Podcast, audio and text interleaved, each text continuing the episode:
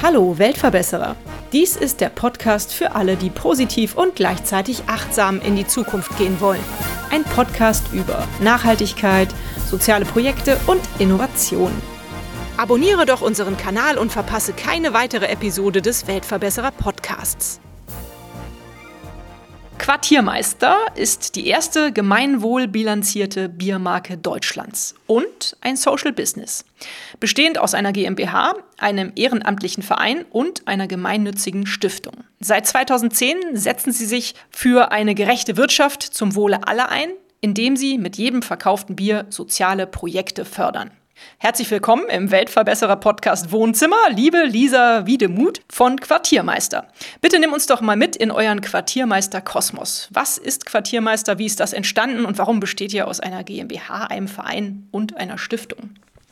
Herzlichen Dank erstmal für die Einladung. Ich freue mich sehr, persönlich hier zu sein, weil äh, ja diese Online-Interviews, da kann man sich nicht ins Gesicht schauen. Hast ja schon eigentlich sehr viel gesagt und die Dinge auf den Punkt gebracht. Wir sind ein Social Business, das heißt, wir wirtschaften zum Wohle aller und verteilen die Erlöse aus unserem Modell. Und genau deswegen brauchen wir auch drei Organisationsformen, weil es eigentlich heutzutage nicht so wirklich eine Rechtsform gibt, die das abbildet, was wir tun. Und wir sind auch nicht die Einzigen, die, die vor diesem Problem stehen.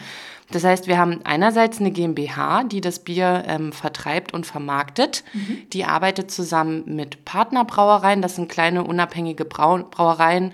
Eine in der Lausitz, das ist die Familienbrauerei Wittichenau. Und im Süden arbeiten wir zusammen mit der Genossenschaftsbrauerei Gut Forsting und die brauen nach unserem Rezept. Mhm.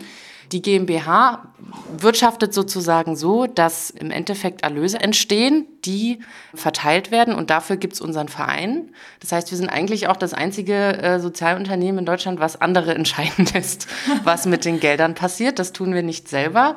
Und damit das Ganze rechtlich abgesichert ist, die GmbH sich niemals verkaufen kann und wir diesen ja, sozialen Erlös, Geldfluss gut abbilden können, haben wir dann 2021 die Quartiermeisterstiftung gegründet. Das ist aber im Endeffekt eine GUG, also eine gemeinnützige Unternehmergemeinschaft.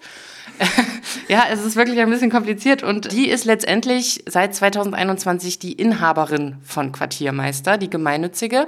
Und die GmbH ist seitdem eben auch verpflichtet, die Förderung in Form von fest vereinbarten Markenlizenzgebühren abzuführen. Mhm. Also dieses ganze Konstrukt braucht man in Deutschland sozusagen, um ein gemeinwohl äh, bilanziertes, gemeinnütziges Unternehmen zu führen in dieser Art. Es gibt sehr viele Arten. Ich habe letztens auch erst wieder mit Goldeimer gesprochen. Die mhm. machen ja auch soziales Klopapier. Die haben auch eine GmbH, eine GGmbH und auch einen Verein. Also es gibt äh, verschiedene Modelle. Wir sind eins davon. Aber genau, es liegt tatsächlich daran, und das hat man jetzt auch bei dem Fall Lemonade gesehen, mhm. also die äh, Limonade, dass sozusagen es schwierig ist, Gelder so abzuführen, wie man das möchte. Also als Unternehmen darf man zum Beispiel eigentlich nur 20 Prozent seiner Gewinne am Ende des Jahres steuerfrei spenden. Das ist eine Grenze. So. Okay. Eine Grenze von vielen. Und das wollten wir eben vermeiden. Es gab auch schon mal den Fall, dass wir äh, zu viel Gutes getan haben. Ich glaube, das war 2018. Da haben wir mehr gespendet als diese 20 Prozent und mussten dann darauf Steuern bezahlen. Oh. Und das möchten wir auch vermeiden. Okay, das ist ja dann wohl aber auch mal eine Sache, die eigentlich in Deutschland geändert werden müsste, dass da irgendwie einfachere Bedingungen für Unternehmen wie euch bestehen würden, oder? Genau, da bewegt sich auch schon gerade ganz viel. Es gibt jetzt seit einiger Zeit den SEND e.V., mhm. Social Entrepreneurship Netzwerk Deutschland. Da sind auch eigentlich, ich würde sagen, alle Sozialunternehmen, die ich so kenne. Und die sind jetzt ein Lobbyverband, der sich dafür einsetzt, dass die Bedingungen für Sozialunternehmen verbessert werden. Und die waren unter anderem auch dafür verantwortlich, dass beim Koalitionsvertrag der neuen Bundesregierung erstmals drin stand, dass man Sozialunternehmen unterstützen möchte mhm. und dass man versuchen möchte, eine neue Art von Rechtsform eventuell mit zu etablieren. Das nennt sich äh, Verantwortungseigentum. Das ist aber alles noch in der Mache. Aber genau, ich würde sagen, in den letzten drei Jahren hat die Politik schon auf jeden Fall erkannt, dass Sozialunternehmertum ein Hebel ist, den man ziehen kann in der sozialökologischen Transformation und dass die Bedingungen für diese SozialunternehmerInnen auf jeden Fall verbessert werden müssten, weil im Endeffekt, wir sind zwar Sozialunternehmen, aber wir agieren auf einem Markt mit konventionellen Unternehmen mhm. und da gibt es eben, ja, Bedingungen, die es uns etwas schwerer machen und wo die Politik helfen könnte, zum Beispiel durch Steuererleichterungen, durch Subventionen, dieses gemeinwohlorientierte Engagement auch zu unterstützen. Mhm dann hoffe ich mal, dass sich da vielleicht eventuell bald ganz schnell was ändert. Wie seid ihr denn auf die Idee gekommen mit Quartiermeister? Woraus ist das entstanden? Ja. Ich stelle auch gerade fest, wir sind voll mit dem harten Tobak direkt ja, eingestiegen. Wir kommen, machen wir mal äh, 13 Jahre zurück, wo alles noch ganz klein und schnuffelig war. Unsere Idee, Quartiermeister, ist eigentlich ursprünglich auch aus einem Verein entstanden. Mhm. Also Sebastian Jakob, der Gründer und Ideengeber von Quartiermeister, war damals eigentlich auf der Suche nach einer Möglichkeit, wie sich Menschen engagieren können ohne dass sie mehr Zeit oder mehr Geld investieren. Und damals war auch, sage ich mal, dieses ganze Sozialunternehmertum auch noch gar nicht so on vogue. Also das mhm. war noch nicht so bekannt. Und er kam damals auf das Produkt Bier. Also er hat dann gedacht, okay, ich, ist doch eine gute Idee, sozusagen ein Konsumprodukt zu verbinden mit einem, mit einem Erlös, den man verteilt. Und Bier hat sich damals eben ganz gut angeboten, weil natürlich ist es ein alkoholisches Produkt, aber es ist erstens ein Produkt, dessen Rohstoffe alle aus Deutschland kommen. Also man kann das in Deutschland komplett herstellen lassen. Es ist ein Produkt, was eigentlich ein Handwerk unterstützt, was auch unter dem Druck einzelner Großkonzerne ausgesetzt ist. Also man denkt immer, Bier in Deutschland, da gibt es ganz viele und wir haben so eine vielfältige Bierlandschaft, aber das dünnt sich auch stark aus mhm. und kleine mittelständische Brauereien leiden auch unter diesem Preisdruck, kann man im Endeffekt sagen. Mhm. Genau, und das Dritte ist natürlich, dass Bier ein Produkt ist, was man in sozialen Kontexten und in schönen Kontexten konsumiert, mit Freundinnen, auf einer Party, in einer Bar. Äh, man kann darüber ein bisschen besser reden als, sage ich mal, über einen Kugelschreiber. Das heißt, es ist auch ja, ein schöner Moment, um eine Botschaft zu verbreiten. Mhm. Also ich muss sagen, ich trinke ja unglaublich gerne Bier. Tatsächlich trinke ich mehr Bier oder lieber Bier auch als Wein. Ich bin ein großer Freund des Bieres. Du bist auch jetzt schon das dritte Bier oder ihr seid das dritte Bier, was ich in meinem Podcast vorstelle. Ach, Eventuell ja auch eine ganz gute Idee für eine Kooperation. Jetzt bist du gerade in Aachen gewesen. Kennst du Keksek? Nee. Das ist nämlich ein Bier aus Aachen. Die produzieren ihr Bier aus Rot, was nicht verwendet wird. Ja, sehr ah, schön. Also die kann ich euch sehr ans Herz legen. Und hier in Köln gibt es eine Konkurrenz zu euch, Zappesbräu, die auch ah. einen sozialen Hintergrund bei ihr Ach, im Bier haben. Irgendwie hat sich auch, glaube ich, mein Hund ein bisschen in dich verliebt. Wenn hier im Hintergrund was piepst oder Geräusche macht, dann ist das Lola, die sich in Lisa verliebt hat. Ja, also auf jeden Fall äh, eine tolle Idee äh, und toll, dass das dann damals vor 13 Jahren schon entstanden ist. Das war ja tatsächlich sehr früh, wenn man sich überlegt, dass Nachhaltigkeit ja eher so in den letzten zehn Jahren so im Kommen war. Was kannst du mir denn zu den Themen korrekter Konsum und Social Business sagen? Puh, es ist jetzt so Brainstorming. Das sind so Schlagwörter, die ich auf eurer Homepage gefunden habe. Ja, also korrekter Konsum heißt für uns auch Nachhaltigkeit ganzheitlich zu denken. Und das ist, finde ich, etwas, was jetzt auch in der aktuellen Diskussion zu Nachhaltigkeit etwas ist, was mir sehr stark fehlt. Diese starke Fokussierung auf ökologische Nachhaltigkeit. Die ist total wichtig. Mhm. Ist auch super, dass wir jetzt solche Modelle wie CO2-Bilanzierung haben und alles auf Zahlen runterbrechen können. Das hilft ja heutzutage auch immer ein und ist ein gutes Mittel. Aber was total hinten runterfällt, meines Erachtens, ist die soziale Dimension von Nachhaltigkeit. Also Fragen nach sozialer Ungleichheit, Fragen nach Gewinnverteilung. Also ich finde es eine absolute Schweinerei, dass ja unternehmerische Verluste, dass die Allgemeinheit dafür aufkommen muss heutzutage, aber unternehmerische Gewinne eigentlich immer noch Einzelnen zugutekommen. Und das ist eigentlich die ganze Idee hinter Quartiermeister. Wir sind Biobier, wir versuchen ökologisch zu sein, aber der viel stärkere Fokus liegt eben auf dem sozialen Thema, also dass wir unsere Erlöse verteilen möchten, dass wir nicht möchten, dass einzelne, zum Beispiel Investorinnen von uns profitieren. Das heißt, wir sind auch komplett unabhängig. Also bei uns ist kein Anteilseigner drin.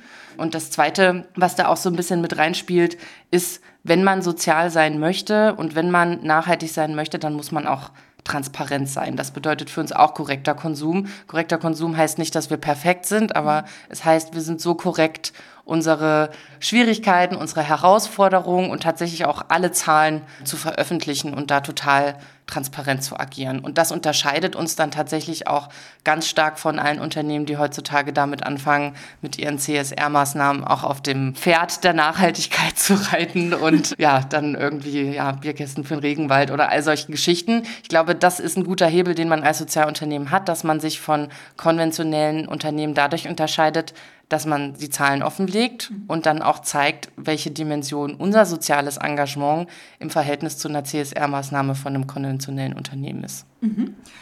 Nun hast du es ja eben schon erwähnt, es ist aber ein ganz schön starker Konkurrenzdruck. Mhm. Kleinere Brauereien in Deutschland haben Schwierigkeiten zu überleben. Ich denke, für euch ist es auch nicht ganz einfach, gegen die großen Player anzukämpfen.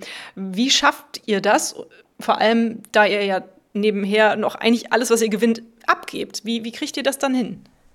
Also ich bin zum Glück keine Vertrieblerin, muss ich dazu sagen. Also ich bin bei Quartiermeister eher für den Bereich Projektförderung und Ehrenamtskoordination und Öffentlichkeitsarbeit zuständig. Also die schönen Dinge, ich muss kein Bier verkaufen, aber ich kenne es natürlich schon aus unserem Vertrieb, dass ja auch der Bereich der Gastro ein hart umkämpftes Feld ist und dass da sozusagen andere Biermarken das schaffen, sich in die Gastronomie reinzubringen, indem sie zum Beispiel Leute unterstützen mit Regenschirmen, Kühlschränken, mhm. gleichzeitig aber sehr starke Knebelverträge herstellen, ne? dass sie sozusagen ähm, feststellen, ihr nehmt uns rein, aber ihr müsst uns jetzt auch zwei Jahre nehmen und dafür stellen wir euch jetzt hier eure Infrastruktur für die Gastro zur Verfügung. Das haben wir alles nicht. Was wir aber haben, ist eine Geschichte sozusagen. Und die Geschichte, die dahinter ist, und ich glaube, die treibt auch viele Gastronominnen um, sozusagen, wir tun etwas Gutes und wir tun mit dem Konsum tatsächlich auch was, was in deiner unmittelbaren Umgebung sichtbar ist. Also wir fördern eben nicht am anderen Ende der Welt, mhm. sondern in deiner Nachbarschaft. Wir fördern Projekte, die sich für Teilhabe in deiner Nachbarschaft einsetzen. Und ich glaube, das ist letztendlich unser einziges. Also wir machen auch ein sehr leckeres Bier, das darf man natürlich auch nicht sagen. Es ja. ist lecker, es ist biologisch, wobei Bio natürlich auch äh, sich im Preis niederspiegelt, das muss man auch dazu sagen. Also wenn sich ein Gastronom dazu entscheidet, ein Biobier auf die Karte zu nehmen, ist das auch eine Entscheidung mhm. gegen günstige Alternativen. Aber auf der anderen Seite ist es die Geschichte, die alle mitreißt. Und das nimmt auch sozusagen, um wieder auf dieses korrekte Konsum zurückzukommen, das ist etwas, was wir alle machen können. Wir mhm. können sozusagen müssen nicht alle Bier trinken, aber wenn wir schon Bier trinken, dann können wir zur Alternative greifen, die gleichzeitig Gutes tut, ohne dass jetzt zumindest in diesem Preissegment biologisches Bier, wir haben ja auch hier das Original für die Gastro, das ist ein Originalpilz, das ist nicht bio, preislich eigentlich doch deutlich mithalten kann. Mhm. Ja. Super, jetzt haben sich mir gleich tausend neue Fragen ergeben. Versuche das jetzt mal ein bisschen zu strukturieren und anzufangen. Also zum einen erstmal, wenn jemand nicht so gerne Bier trinkt, vielleicht ja wegen des Alkohols, dann gibt es auch eine alkoholfreie Version vom Quartiermeister oder von der Quartiermeisterin. Aber ich wollte erstmal was ganz anderes fragen, nämlich auf die Projekte, die ihr fördert. Du hast es schon gesagt, ihr fördert vor allem lokale Projekte, die man vor Ort auch sozusagen anfassen kann. Was für Projekte habt ihr in den letzten Jahren gefördert und wie wählt ihr diese Projekte aus? Ich fange da vielleicht mal ganz von vorne an, weil, glaube ich, auch dieses Fördermodell als solches ein bisschen komplex ist und sich auch in den letzten Jahren durch Corona tatsächlich auch gewandelt hat. Okay. Weil früher hatten wir den festen Betrag von 10 Cent pro Liter, mhm. der in unsere Förderung geflossen ist. Das heißt sozusagen, am Ende des Jahres wussten wir, wie viel Bier wurde verkauft haben das auf die Fördersumme runtergebrochen und das war das Geld, was im kommenden Jahr ausgeschüttet werden sollte. Mhm. So, nun war das aber so, dass natürlich im Laufe der Jahre ähm, einerseits die Produktionskosten gestiegen sind, auch unsere Händler, ne, es verdient ja jeder einen Teil dieses Bieres mit, das machen wir auch transparent so. Wir haben die Brauerei, dann haben wir die Spedition, dann haben wir die Händler, dann kommt irgendwann der Einzelhandel oder die Gastro. Genau, und der untere Teil ist immer weiter gewachsen, so dass wir eigentlich Jahre hatten, wo wir mit ja, ich sag mal, 56.000 Euro gefördert haben, aber das Unternehmen am Ende des Jahres minus 10.000 hatte. Und da funktioniert sozusagen etwas nicht in diesem mhm. Fördermodell. Das heißt, auch mit diesem Bau der Stiftung, der GOG, sind wir dazu übergegangen, 10 Prozent des Rohertrags, das heißt 10 Prozent von dem, was wir an dem Bier, an dem Kasten, an allem, was wir tun, verdienen, mhm. geben wir ab. Und das ist Geld, was tatsächlich in uns geflossen ist. Das ist schon da. Mhm. Das sind nicht abstrakte 10 Cent, und das läuft mittlerweile auch so, dass dieses Geld dann in die Stiftung fließt. Da gibt es auch Kosten in der Stiftung. Also ich bin dort auch angestellt. Mhm. Aber das, was sozusagen dort an Betrag übrig bleibt, und da hatten wir jetzt auch gerade erst im März Jahreshauptversammlung, kommt der ehrenamtliche Verein ins Spiel und entscheidet über die Summe. Also entscheidet einerseits, wie viel Geld fließt in welches Quartier. Okay. Und gibt es vielleicht auch Themen, die wir besonders berücksichtigen wollen? Und das ist in diesem Jahr zum Beispiel auch freie Jugendarbeit, weil die durch Corona auch sehr stark gelitten hat und wir jetzt auch mit dem Launch unseres neuen alkoholfreien da eine Verbindung geschaffen haben und gesagt haben, wir wollen explizit freie Jugendprojekte unterstützen. So, und dann hat man irgendwann diesen Förderplan, man weiß dann, wie viel Geld fließt in welche Stadt und in welches Thema und dann werden die Förderrunden einfach frei ausgeschrieben und jedes Projekt kann sich darauf bewerben. Cool. Das ist auch, sage ich mal, im Verhältnis zu anderen Anträgen, ich bin Kulturarbeiterin, ich kenne das auch aus Fördermittelnehmerinnenseite, ein sehr einfaches Formular. Ah, cool. Und die Förderanträge landen dann wiederum bei dem Verein mhm. und der entscheidet sich dann, ist halt wie so eine Art Vorkuratorium, entscheidet sich für vier bis sechs Projekte mhm. und die kommen dann in eine Online-Abstimmung und zum Schluss können eigentlich alle KonsumentInnen mitentscheiden online, wohin der Erlös ihres Konsums fließt. Also, und das ist uns auch das große Anliegen. Man kann nicht nur Bier trinken und Gutes tun, sondern man kann Bier trinken und gleichzeitig mitentscheiden, was das Gute ist. Ja. Und genau, um das jetzt mal runterzubrechen auf ganz konkrete Projekte, das kann einerseits, ist mein großes Herzensprojekt in Berlin gewesen, die Break Isolation Group des International Women's Space. Das waren geflüchtete Frauen, die im Endeffekt in Erstaufnahmeeinrichtungen gegangen sind und dort Frauen über ihre Rechte aufgeklärt haben. Also geguckt haben, ne, wo findet ihr Deutschunterricht, wo findet ihr rechtliche Beihilfe, Hilfe, auch im sozialen Traumatisierung, Gewalterfahrung. Also die haben ein riesiges Netzwerk aufgebaut und haben sich gegenseitig empowert. Das war sozusagen kein Träger, der von außen kam, sondern Frauen, die selber diese Erfahrung hatten und die das im Schneeballprinzip weitergetragen haben. Das kann aber auch ganz klassisch das Urban Gardening Projekt sein in Berlin-Neukölln, wo NachbarInnen zusammenkommen und einfach gemeinschaftlichen Raum bespielen, eine Selbsthilfewerkstatt. Und das Gute ist eben auch, dass es Projekte sind, die nicht unbedingt gemeinnützig sein müssen. Mhm. Also wir fördern auch, und das ist ein großes Ziel, explizit Projekte, die gerade im Entstehen sind, die vielleicht noch nicht die großen Chancen haben bei anderen Fördermittelgebern. Cool. Kann man sich aktuell noch bewerben um die Jugendgelder, also für die Jugendförderung? Genau, die Ausschreibung ist noch gar nicht gestartet. Das ist jetzt ein kleiner Teaser, aber ich denke, ab Mitte April kann man sich darauf auch bewerben. Das findet man dann alles auf der Homepage und da ist auch das Online-Formular dazu. Mhm. Weißt du schon, welche Quartiere ihr fördert? Die freien Jugendprojekte ist die erste Förderung, die wir deutschlandweit ausschreiben, mhm. eben weil wir in letzter Zeit auch durch den nationalen Einzelhandel gewachsen sind und gesagt haben, okay, jetzt in, sage ich mal, einer Stadt wie Köln wird das Bier nicht so zusammengetrunken, dass es eine eigene Förderung sein mhm. kann. In Berlin trägt sich das alles selbst, da kommt man auch auf Tausende von Euro, aber genau, wir wollen die kleinen Quartiere und vor allen Dingen auch explizit den ländlichen Raum nicht vernachlässigen, nur weil da kein Bier getrunken wird.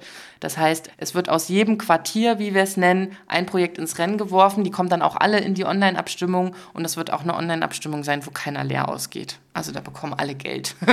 Sehr schön. Okay, also liebe Kollegen von der Rheinflanke, wenn ihr zuhört, ich schreibe euch auch noch mal eine Mail, aber ich denke, auf das Projekt solltet ihr euch auf jeden Fall bewerben und auf diese Fördergelder. Und ich sollte anscheinend ein bisschen weniger Kölsch und lieber mehr von eurem Hellen trinken, damit auch in Köln mehr von eurem Bier getrunken wird. Gut, nächste Frage, die sich mir ergeben hat. Du hast eben mehrfach erwähnt, ihr habt ja eigentlich Bio-Bier, außer jetzt das Original. Was bedeutet das eigentlich? Was ist in dem Bier drin und wie viel mehr muss man dafür ausgeben, wenn man sich ein Bio-Bier kauft? So ungefähr. Das Bio-Thema als solches, dass wir Bio-Bier machen, diese Entscheidung kam 2014. Und die Brauerei, mit der wir zusammengearbeitet haben, damals in Wittichenau, die war auch gar nicht zertifiziert, sondern die hat sich sozusagen auf unseren Impuls hin zertifizieren lassen, weil sie gemerkt hat, okay, das ist vielleicht ein Bereich, wo ich wachsen kann und wo sozusagen auch ein Bedarf da ist. Mhm. Genau. Und das heißt im Endeffekt, dass der Hopfen und das Malz, was wir für das Bier verwenden, dass die nicht nur aus Deutschland kommen, sondern dass in deren Anbau auch keine Pestizide und so weiter verwendet werden. Das wird auch sehr stark kontrolliert. Und das bedeutet letztendlich im Preis, ich würde sagen, den Unterschied von, kommt auch immer auf den Markt an, aber ich sag mal, das ist schon ein Unterschied von 30 Cent pro Flasche, 20, 30 Cent pro mhm. Flasche. Mhm. Ich hoffe, ich erzähle jetzt nichts Falsches, aber das ist ein ungefährer Schätzwert, den mhm. ich jetzt habe. Mhm. Ja. Was für Bier braut ihr denn eigentlich? Also welche Sorten und wo kann man das kriegen? Mhm. Also angefangen hat alles, wie gesagt, mit diesem Originalpilz. Das ist bis heute ein recht süffiges, klassisches Pilz. Dann haben wir weitergemacht eben mit dem ersten Biopilz. Das ist ein Bier, was, sage ich mal, im Vergleich zu diesem Originalpilz eher hopfiger, herber und auch fast ein bisschen fruchtiger ist. Mhm. Dann ging es weiter mit dem Rotbier. Wir haben ein Rotbier, das ist eher ein sehr malziges Bier. Es hat auch eine rote Farbe. Mhm. Es entsteht durch die Röstung der Karamalze. Und dann haben wir hier das Biohelle. Das ist ein kalt gehopftes Bio-Helles, deswegen schmeckt das auch so spannend. Es gab mal Leute, die gesagt haben, ist doch gar kein Helles, schmeckt doch gar nicht nach Hellem. Das liegt daran, dass wir in diesem Brauprozess zum Schluss eine Kalthopfung machen. Das heißt, da wird einfach Hopfen in den Sud geschmissen für eine ganz kurze Zeit und wieder rausgenommen und dadurch entsteht da auch so eine Art, ja, auch so eine hopfig, fruchtige Hopfigkeit. Mhm. Genau, dann haben wir hier ein naturtrübes Radler. Mhm.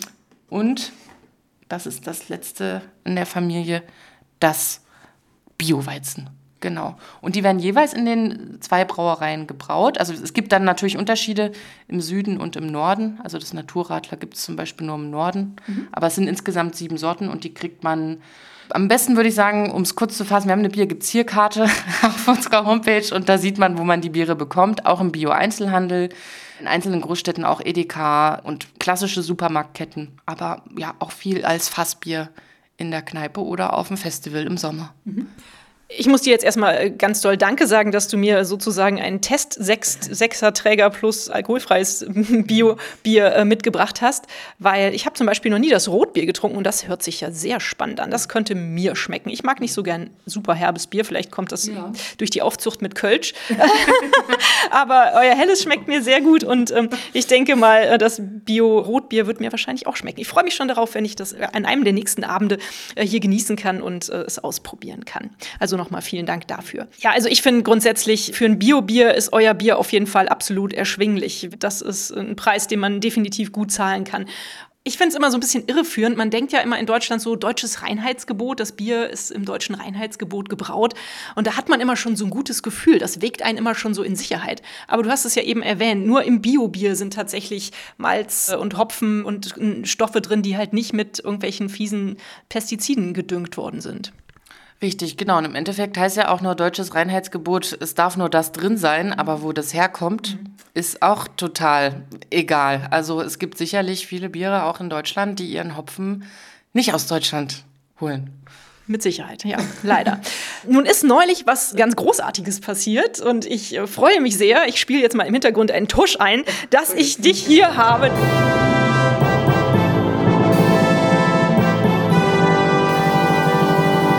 Denn ihr seid ja die Gewinner des Deutschen Nachhaltigkeitspreises 2023 geworden. Von diesem Gewinn musst du mir natürlich ein bisschen was erzählen. Das war auf jeden Fall auch das Highlight im, im letzten Jahr. Genau, der Deutsche Nachhaltigkeitspreis ist eigentlich, ja, man sagt, einer der größten Nachhaltigkeitspreise in Europa. Ich sag mal, die Größe ist auch durch die Prominenz sicherlich ähm, zu begründen, die dann dort vor Ort ist.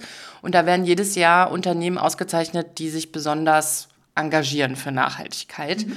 Das sind aber klassischerweise auch eher größere Unternehmen und nicht so kleine wie wir, sondern das kann dann auch der Brita Wasserfilter oder äh, sonst was sein. Mhm.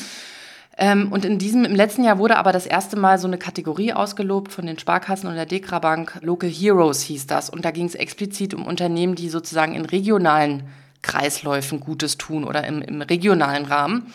Und da gab es auch keine Bewerbungskosten. Und da haben wir gedacht, naja, dann probieren wir das mal. Und ich persönlich, ich, ich, ich hatte auch die Bewerbung geschrieben, ich habe mir da gar nicht so viel äh, Hoffnung gemacht, weil meistens ist es ja auch so, dass wir durch viele Raster fahren, weil es ein alkoholisches Produkt ist. Mhm. Tatsächlich konnten wir dann aber eben die Jury überzeugen, einerseits durch unsere Organisationsstruktur und eben durch das viele Geld, was wir in die sozialen Projekte umgeleitet haben. Und dann waren wir auf der großen Preisverleihung und haben den Preis entgegengenommen nach dem Fürst von Monaco, der vor uns auf der Bühne stand und vor den Augen von Olaf Scholz. Und wir hoffen natürlich sehr, dass uns das ja auch weiterbringt, um mit, sag ich mal, größeren PartnerInnen auch in Kontakt zu kommen und dort vielleicht zu versuchen, auch wieder nationale Listungen zu bekommen. Mhm. Aber es ist immer ein langer Weg. Der Preis ist eigentlich eher wie so eine Art von Rückenwind und Schwung, den wir jetzt mitnehmen müssen. Mhm. Schön. Wie ist denn ansonsten so das Feedback auf euer Bier? Wie kommt es bei den Kunden an? Was kriegt ihr so für Rückmeldungen? Also, was ich natürlich immer sehr spannend finde, ist, dass ich glaube, im Einzelhandel bis heute ja, 70 Prozent verstehen nicht das soziale Prinzip. das, ist, äh, das ist schade, es ist aber nur halb schade, weil ich meine, solange sie das Bier trinken und es schmeckt ihnen gut und sie tun damit automatisch gut, das ist ja auch nichts verloren. Ja. Aber wir haben dann häufig das Feedback von Leuten, die das dann nach einer Zeit lang merken plötzlich, ach was, ihr fördert ja auch Projekte mhm. und dann plötzlich ganz begeistert sind. Und natürlich könnte man versuchen, diesen sozialen Gedanken viel mehr zu spielen, aber dafür bräuchte man ein Marketingbudget, was wir eben, sage ich mal, in dem Rahmen nicht haben, weil wir eben sehr viel Geld in die Förderung stecken. Und es ist aber auch ein schöner Hinweis, weil es zeigt, dass Leute das Bier trinken, weil es ihnen schmeckt. Und ich glaube, das ist eben auch ein total wichtiger Punkt bei Sozialunternehmertum. Ich, es macht keinen Sinn, ein scheiß Produkt zu verkaufen und zu sagen, man tut damit Gutes. Mhm. Niemand wird etwas kaufen, was ihm oder ihr eigentlich im alltäglichen Leben nicht gut tut, nicht gut schmeckt, nicht hilft. Mhm. Nur weil dahinter ein sozialer Gedanke steht. Das heißt, solange man ein Produkt hat, was alle Leute in ihren Alltag gut integrieren können und was ihnen hilft, dann kann man auch diesen sozialen Gedanken dahinter stellen. Und dass ihn mehr Leute verstehen müssen, ja, das wäre schön, aber es ist nicht die Voraussetzung. Mhm. Dann sag ich doch mal, Bier hilft, ja. Bier schmeckt und in dem Fall auch Bier spendet. Also alles gut, man sollte Quartiermeisterin trinken. Was ist denn aktuell so eure größte Herausforderung? Was würdest du sagen? Mhm. Ist das dieses Marketing-Ding? Ja, überhaupt Kostenthema. Wie soll ich sagen, uns gibt es seit drei, 13 Jahren wir sind eigentlich jetzt nicht mehr das klassische Start-up, was dolle wachsen muss. Andererseits sind wir aber auch nie dolle gewachsen. Also klar, wir sind im Vergleich zu anderen Sachen, Biermarken, sind wir schon stark gewachsen. Vor Corona waren das 20 bis 30 Prozent im Jahr, eigentlich in einem Markt, der insgesamt schrumpft. Das ist ja eigentlich auch eine Herausforderung. Also Leute trinken in Deutschland immer weniger Bier. Aber was wir halt nicht haben und was dann andere Startups eben mit der Zeit machen, ist sich InvestorInnen ins Boot zu holen und dieses Wachstum zu finanzieren. Also viel in die Investition zu gehen, neue Menschen einzustellen, eben Geld in Marketing zu investieren. Und wir wachsen eigentlich nur mit unseren eigenen Mitteln heraus. Mhm. Und das hat vor Corona sehr gut funktioniert. In dem Moment, wo die Pandemie kam und wir eigentlich 80 Prozent unserer Umsätze bis dato in der Gastro hatten, mhm. war das ein unglaublicher Einschnitt. Wir sind dann alle in äh, Kurzarbeit gegangen, wir mussten die Förderung aussetzen, mhm. aber wir mussten zum Glück auch niemanden entlassen. Also wir sind als Team tatsächlich zusammengeblieben, sind wir auch stolz, dass das so gut geklappt hat. Mhm. Aber es hat natürlich dazu geführt, dass die Projekte, die wir uns vor Corona vorgenommen haben, nämlich zum Beispiel eine dritte Brauerei zu akquirieren, mhm. neue Menschen einzustellen, in die, in die Breite zu wachsen, dass dafür das Kapital nicht da war. Und wir haben auch damals KfW-Kredite aufgenommen, Überbrückungskredite, die wir jetzt auch wieder zurückzahlen müssen. Das heißt, es ist tatsächlich so, die größte Herausforderung ist, diesen Break-Even, den wir eigentlich schon vor drei Jahren hätten erreichen müssen, mhm. jetzt erreichen müssen und deswegen viele Sachen nicht tun können, weil sich eigentlich alles sehr stark darauf konzentriert und fokussiert, den Bierverkauf zu stemmen. Mhm. Und genau, da handeln wir aber jetzt auch schon mit. Also die dritte Brauerei ist wieder im Spiel mhm. und wir sind da auch schon in Verhandlungen drin und hoffen einfach dadurch, diesen Absatz weiter zu steigern. Mhm. Und genau mit dem Bestehenden, was wir haben. Mhm. Nicht mit neuen Investitionen und neuen Personal und ja. Mhm. Das ist anstrengend. Das glaube ich sehr gerne. Ich drücke euch dafür aber äh, ganz ordentlich die Daumen. Da habt ihr auf jeden Fall im Moment ein dickes Brett zu bohren, so wie sich's anhört. Was ist denn eure Vision? Worauf arbeitet ihr so hin? Also dahinter steht ja eigentlich die Vision, eine gerechte Wirtschaft zu etablieren. Also zu schauen, dass eine Wirtschaft dafür da ist, Gemeinwohl zu steigern und nicht Profite für Einzelne. Das mhm. heißt, diese Vision, die wir haben, ist, dass wir irgendwann zu dem Punkt kommen, ein Unternehmen kann sich selber tragen, wir können Leute fair bezahlen, wir können auch wachsen und wir können gleichzeitig Gutes tun und wir können damit anderen Leuten zeigen, dass das wirklich möglich ist. Also, mhm. weil du von uns auch nach Feedback gefragt hast, ne? Wir haben sicher schon auch das Feedback bekommen im Sinne von, das kann doch gar nicht funktionieren. Das ja. geht doch gar nicht. ja, und ne? das, das ist eigentlich unsere größte Vision, auch meine persönliche, weswegen ich auch so lange dabei bin. Ich will denen das allen zeigen, dass das geht und ja. dass das auch andere machen können. Also, wir wollen auch nicht vor uns hinklüngeln und mit niemandem unsere Ideen teilen, sondern ne, wir möchten auch andere dazu inspirieren, das zu tun und vielleicht eben nicht nur die kleinen, coolen biologischen Startups, sondern vielleicht auch die Leute, die auf den deutschen Nachhaltigkeitspreis gehen und die eigentlich eine ganz andere Wirtschaft verfolgen. Wo Nachhaltigkeit ein nettes Zeitprojekt ist, nee, wo Nachhaltigkeit und auch soziale Nachhaltigkeit das Ziel ist. Mhm. Ja, also ich finde diese Gemeinwohlbilanzierung total super und ich würde mich sehr freuen, wenn das auf andere Unternehmen abfärbt. Habt ihr denn da irgendwie auch so eine Art Netzwerk oder so eine Plattform, wo ihr in Kontakt steht mit anderen Menschen, die sich dafür interessieren und denen vielleicht auch schon Tipps geben könnt aus den Erfahrungen, die ihr so gesammelt habt? Ja, das machen wir. Also das ist einerseits dieser Cent e.V. auf jeden Fall, da mhm. findet ein großer Austausch statt, dann aber auch der BNW, Bundesverband Nachhaltige Wirtschaft, der macht auch ganz viel. Und auch die, weil du es gerade angesprochen hast, Gemeinwohlbilanz, ich weiß gar nicht, ob das alle kennen, also das sozusagen, ne, so wie es eine CO2-Bilanz gibt, gibt es auch eine Gemeinwohlbilanz. Das haben wir das erste Mal 2014 gemacht und wir sind auch gerade im Rebilanzierungsprozess wieder. Wow. Das ist super aufwendig und natürlich haben viele Leute ein Interesse daran und wollen dann aber eben nicht nur die Matrix sehen und sehen, was muss ich da eigentlich erfassen, sondern auch, was bedeutet das eigentlich in der Praxis an Zeitaufwand, an Erfassungsmethoden. Und da sind wir auch im GWU-Netzwerk Berlin-Brandenburg, wo eben Unternehmen drin sind, die sich schon bilanzieren lassen haben, die aber auch gemeinsam das Ziel verfolgen, andere Unternehmen dazu zu bringen, das auch zu tun. Mhm. Und aktuell muss man ja auch dazu sagen, ist die GWÖ-Bilanz ein nettes Tool, um sich selber zu reflektieren. Mhm. Aber dahinter steht ja eigentlich die Vision, dass dieses Tool dazu hilft, eben Erleichterung, Steuererleichterung zum Beispiel zu bekommen oder mit dieser Punktzahl, die man erreicht, auch politisch etwas zu verändern und nicht mhm. nur für einen selber. Also jetzt investiert man sehr viel Zeit und sehr viel Geld dafür, dass man sich selber reflektiert und das auch gerne transparent nach außen trägt, aber es hat jetzt keine Auswirkungen explizit. Ja, schade eigentlich. Jetzt haben wir es schon ein paar Mal erwähnt, es steckt auch sehr viel Forderung an die Politik dahinter. Wäre das nicht vielleicht für dich auch mal eine Maßnahme, in die Politik zu gehen? Oh Gott. Äh, maximal Kommunalpolitik. nee, also ich finde das natürlich, ich, ich, ich finde politische Arbeit immer noch total interessant und ich bin auch, das möchte ich nochmal sagen, ich bin überhaupt keine politische Pessimistin. Ich finde, es passiert schon sehr viel und mhm ähm, ich glaube, ich würde weniger in die Politik gehen, als mich mehr in diesen Lobbyverbänden mhm. zu engagieren und dort aktiv zu werden. Es gibt einfach so viel schlechte Lobbyarbeit und es muss einfach mehr gute Lobbyarbeit geben. So, dafür stehe ich zur Verfügung, da mache ich gerne mit. Aber natürlich gibt es manche Sachen, wo ich mich bis heute frage, oh Gott, warum gibt es dafür keine Mehrheiten? Also Erbschaftssteuer und all so ein Thema. Das ist so ein einfaches Mittel und es bewirkt so viel Gutes und es ist so dringend notwendig. Aber warum kann da eine FDP alles blockieren? Ich verstehe es nicht. Hm. Das macht mich dann doch manchmal wieder pessimistisch. ja ja, kann ich absolut nachempfinden, muss ich sagen. Ja, aber dann äh, ab in die Lobbyarbeit mit dir. Würde mich sehr freuen, wenn du das machen würdest. Eine Frage, die ich allen meinen Interviewgästen immer stelle, ist die nach einer schönen Erinnerung, oder sie kann auch besonders verrückt sein, oder besonders herzerwärmend, wie du möchtest, die du mit Quartiermeisterin verbindest. Darüber hatte ich mir schon mal jetzt letztens Gedanken gemacht, hatte mich schon mal jemand gefragt. Das ist natürlich auch wie soll ich sagen, eine schwierige Geschichte, wenn man so lange schon dabei ist. Ne? Jetzt diese acht Jahre, wo ich bei Quartiermeister bin, da werden immer diese ganzen alten Erinnerungen total romantisiert, wie ja. das alles so am Anfang noch anarchisch war. Und äh, mir ist da immer noch im Kopf, ich habe mit einem Praktikum angefangen bei Quartiermeister 2014 und kam ins Unternehmen und habe gesagt, das ist so eine tolle Idee, warum, das funktioniert doch auf jeden Fall auch in meiner Heimatstadt. Ich komme mhm. aus Dresden. Und da verbinde ich einfach so eine schöne Erinnerung. Ich habe dann eine Liste gemacht mit allen möglichen Lokalen und KulturakteurInnen in Dresden so eine Excel-Liste und dann haben wir die alle vorher abtelefoniert und dann sind wir da zusammen mit dem Auto und zehn Kisten Bier zu viert da runtergefahren und haben die alle abgeklappert und oh Gott, haben wir auch noch zu viert in einem Zimmer geschlafen. Es war alles so eine ganz verrückte Zeit und ich romantisiere das, weil das so schön war. Es hatte noch so was sehr Spielerisches und was sehr ähm, ne, wir gucken mal, wer ihr seid, wir gucken mal, wie, wer wir sind und wir, es gab da auch noch nicht so diesen Druck dahinter, ne? Oder die Verantwortung, die natürlich auch damit einhergeht, wenn man zehn Mitarbeitende hat. Deswegen, das sehe ich als total schöne Erinnerung, wie man sich so früher so Städte erschlossen hat mit Bier im Auto. Ja. So.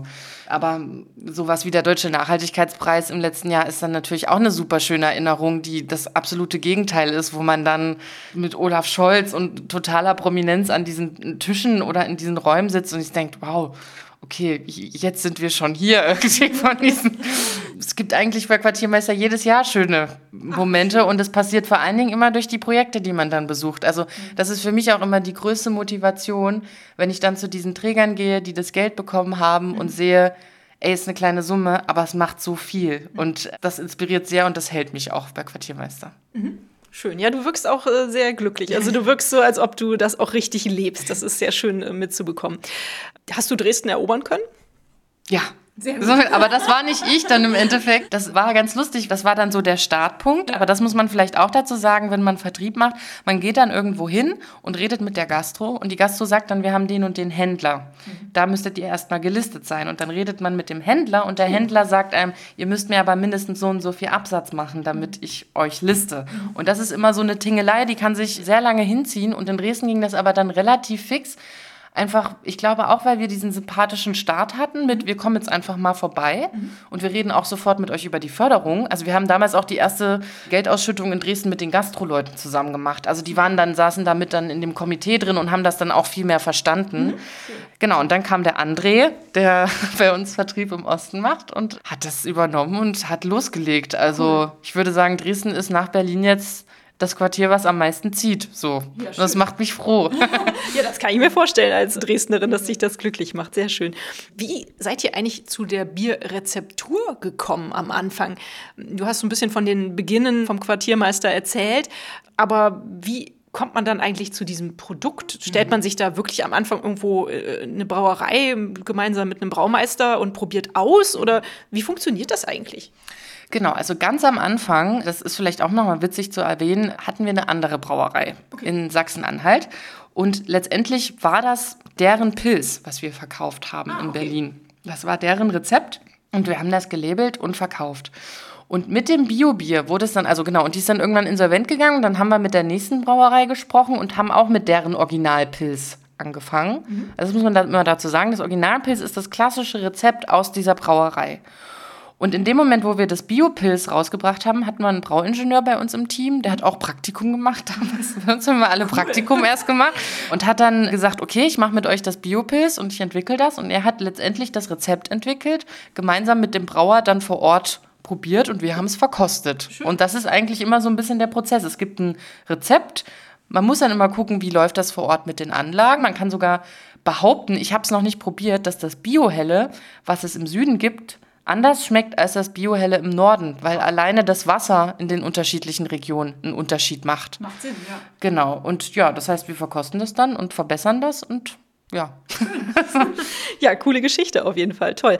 Vielleicht kann ich da nochmal drauf eingehen. Du bist ja jetzt gerade aus Aachen gekommen, also bist sozusagen auf dem Weg von Aachen über Köln wieder zurück in deinen aktuellen Wohnort. Und in Aachen habt ihr das Bio-Alkoholfreie neu belabelt, nämlich mit einer besonderen Person. Und in Zukunft sollen auf allen euren Bieren ganz besondere Konterfeis von ganz besonderen Menschen drauf sein. Erklär das doch mal.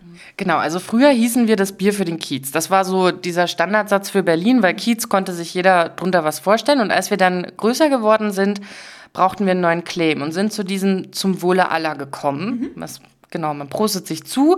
Und zum Wohle aller bedeutet für uns aber auch, und das bilden wir auch über unsere Projekte ab, dass wir eine Gesellschaft sind, und da sind wir wieder beim Thema soziale Nachhaltigkeit, an der viele unterschiedliche Menschen unabhängig ihrer Herkunft, ihres Geldbeutels teilhaben können. Mhm. Und die Diversität der Gesellschaft bildet sich ja wenig, sage ich mal, in klassischen Marketingkampagnen ab. Und das fängt ja schon beim Bier an. Also Bierwerbung, wenn man sich mal Bierwerbung anguckt, hat sich jetzt in den letzten Jahren auch gewandelt. Aber ich sag mal, 2017, als wir dann den, das erste Konterfei mit einer echten Person oder mit einer anderen Person besetzt hatten damals, war Bierwerbung so sehr klassisch männerdominiert. Da fing das eigentlich an, dass wir uns gefragt haben, hä, aber sind wir jetzt nur der Quartiermeister? Also irgendwie, ne, Frauen trinken auch Bier, wollen wir nicht auch eine Quartiermeisterin machen? Ja. Genau, haben dann die Quartiermeisterin rausgebracht und haben damals 50 Prozent unserer Flaschen mit Frauen bedruckt, mit dieser Frau, mit der Quartiermeisterin und eine Kampagne zur Stereotypisierung in der Bierwerbung gemacht. Okay. Das war der Startschuss. Und danach haben wir gesagt, naja, Frauen, Männer, okay, das ist so eine Dimension in der Gesellschaft, was gibt es denn noch? Also letztendlich gibt es unterschiedliche Geschlechter, es gibt unterschiedliche Herkünfte, es gibt unterschiedliches Engagement und diese Diversität wollen wir auf unseren Flaschen abbilden. Also wir wollen zeigen, dass Gesellschaft vielfältig ist und dass mhm. vor allen Dingen auch soziales Engagement vielfältig ist. Schön. Mhm. Deswegen auf den Flaschen echte QuartiermeisterInnen, also Menschen, die soziale Projekte in ihrer Nachbarschaft umsetzen. Hervorragend. Gut, jetzt denke ich mal, haben wir die Hörerinnen schon mächtig überzeugt von eurer Idee und eurem Produkt. Was kann man denn tun, wenn man überzeugt ist und euch helfen möchte? Euer Bier trinken, nehme ich mal an. Kann man noch andere Dinge tun? Macht doch mal ein paar Vorschläge. Genau, aber man kann uns vielfältig unterstützen. Muss ich mich kurz halten. Genau, also natürlich kann man immer das Bier trinken, wenn es denn das in der Nähe gibt. Wenn es das nicht in der Nähe gibt, sind wir natürlich auch immer dankbar über Hinweise. Also mhm. gerade in einer Stadt wie Köln, die auch über Szene funktioniert, ist es natürlich super nett, Szene-Gastronomie zu bekommen als Hinweis. Ne? Könntet ihr es nicht mal dort probieren oder selber auch da mal nachzufragen? Mhm. Auf jeden Fall. Man kann uns aber auch im Verein unterstützen und da braucht auch explizit unser Quartier Köln noch Unterstützung, tatkräftige, also Menschen, die vielleicht eben nicht nur Bier trinken wollen, sondern auch einen Blick hinter die Kulissen werfen wollen und vor allen Dingen mitentscheiden wollen, wohin die Reise unserer Förderung und dieses sozialen Erlöses geht. Die können jederzeit bei uns Vereinsmitglied werden. Mhm. Es kostet auch kein Geld, wir haben nur einen freiwilligen Jahresbeitrag und dann ist man auch Teil eines Netzwerks in ganz Deutschland. Also wir haben jetzt mittlerweile über 125 Mitglieder Und jeder ist eigentlich so ein bisschen in seinem Quartier äh, aktiv, aber wir haben auch viele Weiterbildungen und Online-Formate, wo man sich deutschlandweit vernetzen kann, auch mit anderen Quartiermeisterinnen. Also da brauchen wir auch Unterstützung.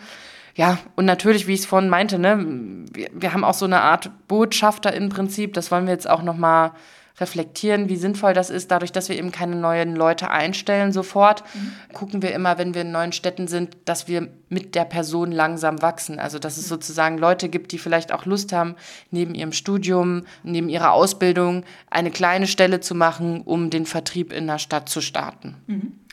Schön. Was für Pflichten und Rechte hat man denn zum Beispiel, wenn man in euren Verein eintritt? Genau, also Rechte hat man in der Mitbestimmung der Gelderverwaltung. Mhm. Pflichten hat man eigentlich relativ wenig. Also ich natürlich als Ehrenamtskoordinatorin freue mich immer über verbindliche Kommunikation mit Ehrenamtlichen, aber die Leute, die bei uns engagiert sind, das ist total unterschiedlich. Es gibt manche, die sieht man zweimal im Jahr, die zapfen dann auf einer Veranstaltung Bier für einen guten Zweck. Also der Verein macht sozusagen auch eigene Veranstaltungen, Kiez-Bingo, Kneipenquiz, ne, alles so kleine Benefiz-Events. Das ist alles kein Must. Das ist, wenn ihr Bock drauf habt, macht das. Wir unterstützen euch dabei. Und rechtemäßig, genau, ist eigentlich im Endeffekt die Mitbestimmung. Kommt zur Mitgliederversammlung im März, kommt zum Retreat im Herbst. Da setzen wir uns auch alle deutschlandweit zusammen. Und das verlangt aber weder viel Geld noch viel dauerhaftes Commitment. Also es ist nicht dieses klassische Engagement von, und das wollen ja heutzutage auch immer weniger Leute, ne, ich verpflichte mich zwei Stunden die Woche, mich fest dabei zu sein, sondern es ist eher so einmal im Monat ist Kneipenabend, da werden Projekte gestartet und genau, kommt vorbei, wenn ihr Bock habt. Mhm. Cool. Ja, das ist doch toll. Also man hat auf jeden Fall viele Möglichkeiten, sich da zu engagieren. Sehr toll. Ich wünsche mir dann immer, ich bin 100 und könnte mich da auch noch engagieren. Aber es ist tatsächlich auch schwierig, wenn man schon unterschiedliche Baustellen hat. Aber trotzdem toll, dass ihr so viele Möglichkeiten bietet, sich zu engagieren. Siehst du euch denn als Weltverbesserer? Also ich sehe euch definitiv als Weltverbesserer, sonst würdest du jetzt hier auch nicht sitzen. Ja, das ist eine gute Frage. Hm. Ich sag's mal so, ich identifiziere mich mit einem Weltverbesserungsanspruch und ich finde das auch keine Beleidigung. ich finde das, finde das gut. Aber ich glaube, wirklich verbessert haben wir das dann in dem Moment, wo wir gezeigt haben, dass es funktioniert. Wir machen viel besser, eben weil wir uns kein Geld in die eigenen Taschen stecken, weil wir mittelständisches Brauereihandwerk unterstützen, weil wir soziale Projekte fördern, weil wir ökologisch sind und gemeinwohlbilanziert. Also wir machen schon ganz viel. Aber ich möchte eigentlich, dass das noch mehr Menschen tun und dass mehr Menschen sehen, dass es funktioniert. Und dann würde ich sagen, dann haben wir die Welt verbessert, weil wir nicht nur, sage ich mal, ein Unternehmen im Bierbereich sind, die das so tun, sondern weil es alle tun und das irgendwie dazugehört. Mhm. Ja. Super, das ist doch eine schöne Aussage. Was müsste denn deiner Ansicht nach passieren, damit die Welt ein Stück besser wird? Wenn du dir jetzt zum Beispiel bei einer guten Fee drei Wünsche wünschen dürftest, um die Welt zu verbessern, ein Stück, was würdest du sagen? Ich glaube, das sind sogar die drei Punkte, die ich schon angedeutet hätte. Ich würde mir als erstes wünschen, dass es gute Rechtsformen für Sozialunternehmen gibt, um mal ganz nah an Social Business und Social Entrepreneurship zu bleiben. Ja. Als zweites würde ich mir wünschen, dass bestimmte Gemeinwohlkriterien auch verpflichtender wären. Also dass man sich eben nicht nur auf die CO2-Bilanz fokussiert, sondern dass man auch wirklich alles, was jetzt auch beginnt mit Lieferkette, auch mal so ein bisschen einen Blick darauf wirft, wie werden Unternehmensgewinne verteilt. Mhm. Das ist ein großer, großer Hebel. Und das dritte ist jetzt für mich persönlich ein großer Hebel, wäre Erbschaftssteuer. Mhm. Ja. Gut. Dann hoffe ich mal, dass jetzt so ein paar äh, entscheidende Politikerinnen zugehört haben und das gehört haben und das vielleicht da auch Gehör findet. Wie sieht es denn bei dir in deinem eigenen Privatleben aus mit Nachhaltigkeit, soziales Engagement? Für dich ist das ja ein großes berufliches Feld. Schaffst du es auch noch privat, irgendwas zu machen? Das ist eine gute Frage. Man kann schon sagen, dass Quartiermeister einen sehr großen Teil in meinem Leben ausnimmt. Und dadurch, dass ich auch mit Ehrenamtlichen zusammenarbeite, passiert abends auch öfter was mit meinem Job. Aber natürlich, Urlaub ist für mich ein großes Thema. Wie mache ich Urlaub? Wo mache ich Urlaub? Ich fliege echt, also dieses Jahr war einmal zu viel, aber sonst bin ich auch mal drei, vier Jahre gar nicht geflogen aus Prinzip. Mhm. Genau, Ernährung. Ich habe eine Gemüsekiste, hab, koche deswegen jetzt auch die ganze Zeit selber, also hole mein Gemüse vom Bauernhof Toll, ja. nebenan. Aber klar, es ist natürlich auch immer eine Geldfrage. Ich kann mir das leisten, andere können sich vielleicht nicht so leisten. Aber jetzt sich so richtig noch extra sozial engagieren, das könnte ich, glaube ich, nur punktuell schaffen, weil das nimmt zu viel ein. Ich bin eher immer jetzt auf der Suche nach, oh Gott, wie kann ich mal wieder was Gutes für mich selber tun? Ja, also, das ist auch total wichtig. Vor allem, ja es ist halt auch der Nährboden dafür, dass du das leisten kannst, was du im Alltag leistest. Und insofern mach das bitte. Ja. Tu dir selbst was Gutes. Das ist super. Meine allerletzte Frage geht immer nach einem Buchtipp. Hast du einen wunderschönen Buchtipp für meine Zuhörerinnen? Die Bücher sind erhältlich bei booklooker.de, dem Marktplatz für Bücher. Mein Problem war immer, dass ich ganz häufig nur Sachbücher gelesen habe. Okay. Also ich war immer im Sachbücherbereich, jetzt bin ich wieder mehr im Romanbereich. Aber bei den Sachbüchern, was mich damals sehr inspiriert hat und wo ich auch immer Quartiermeister gesehen habe, aber nicht nur Quartiermeister, sind natürlich die Bücher von Harald Welzer. Mhm. Ist jetzt natürlich alles, wird jetzt auch kritisch gesehen in bestimmten Bereichen, aber das, was er sozusagen als Weltvorstellung hat und auch was er mit Futur 2 vorantreibt, das teile ich komplett. Mhm. Es gibt dann auch ein anderes Buch, ich glaube von Michael Kopatz, Ökoroutine. Also ich mag eigentlich Bücher, die einerseits zeigen, jeder Mensch kann selber in seinem Umfeld unmittelbar was verändern und tun mit ganz kleinen Kniffen, aber es ist nicht deine Verantwortung, sondern wir haben genauso Vorschläge, wie sich das in Communities oder wie sich das politisch auch vergrößern lässt und übertragen lässt. Weil ich finde es immer ganz schwierig, dass Nachhaltigkeit damit verbunden wird, Weltverbesserer, ne? Du musst die Welt verbessern. So viele Leute können das nicht mhm. und haben keine Zeit, haben kein Geld und deswegen sehe ich, Lösungsansätze müssen ganzheitlich gedacht werden. Also auf individueller Ebene, aber genauso auf gesellschaftlicher und politischer Ebene. Mhm, schön. Ja, das sind doch gute Buchtipps. Und Romane, hast du da auch noch was auf Lager? Ja, das passt jetzt thematisch gar nicht, aber ich bin ein großer Italien-Fan und ich bin auch ein großer Familiensaga-Fan und äh, ich habe jetzt letztens von Francesca Melandri alle außer mir gelesen und das war ein Buch, was sich sehr stark mit dem italienischen Faschismus befasst hat und auch italienischen Kolonialismus. Und das hat mir echt die Augen geöffnet. Ich wusste, es gibt Faschismus in Italien, aber was das eigentlich ne, auch in anderen Ländern bedeutet hat in der Praxis und auch Kolonialismus in der Praxis, das hat mich total von den Socken geworfen. Und da will ich auch viel mehr drüber lesen, also über italienischen Faschismus, weil die Aufarbeitung des Faschismus eine ganz andere ist als in Deutschland. Mhm. Super spannend. Also auch dafür vielen, vielen Dank. Tolle Buchtipps. So, Lisa, dann sind wir auch schon am Ende des Podcasts oder des Interviews für diesen Podcast angekommen. Ich danke dir ganz herzlich, dass du vorbeigekommen bist. Ich danke dir, dass du mir Bier mitgebracht hast. Und ich verspreche, weil ich es mir halt auch leisten kann, die nächsten Kisten Kölsch gegen Helles vom Quartiermeister zu ersetzen. Komm erstmal gut nach Hause heute. Danke, dass du hier warst und danke für dieses tolle und inspirierende Interview und für euer super Engagement mit Quartiermeisterin. Ja, danke, Birte, für die Einladung. Tschüss. Tschüss. Und euch vielen Dank fürs Zuhören. Wie immer findet ihr natürlich alle Informationen und Links zu diesem Projekt in den Show Notes. Hat es euch gefallen? Fühlt ihr euch inspiriert? Bewegt? Habt ihr Verbesserungsvorschläge für mich? Dann schreibt mir gerne. Auch die E-Mail-Adresse findet ihr in den Show Notes. Abonniert doch den Weltverbesserer Podcast, dann verpasst ihr keine Episode mehr. Teilt, liked und kommentiert diese Folge des Weltverbesserer Podcasts. Ich würde mich sehr freuen. Vielen Dank dafür und bis bald. Eure Birte.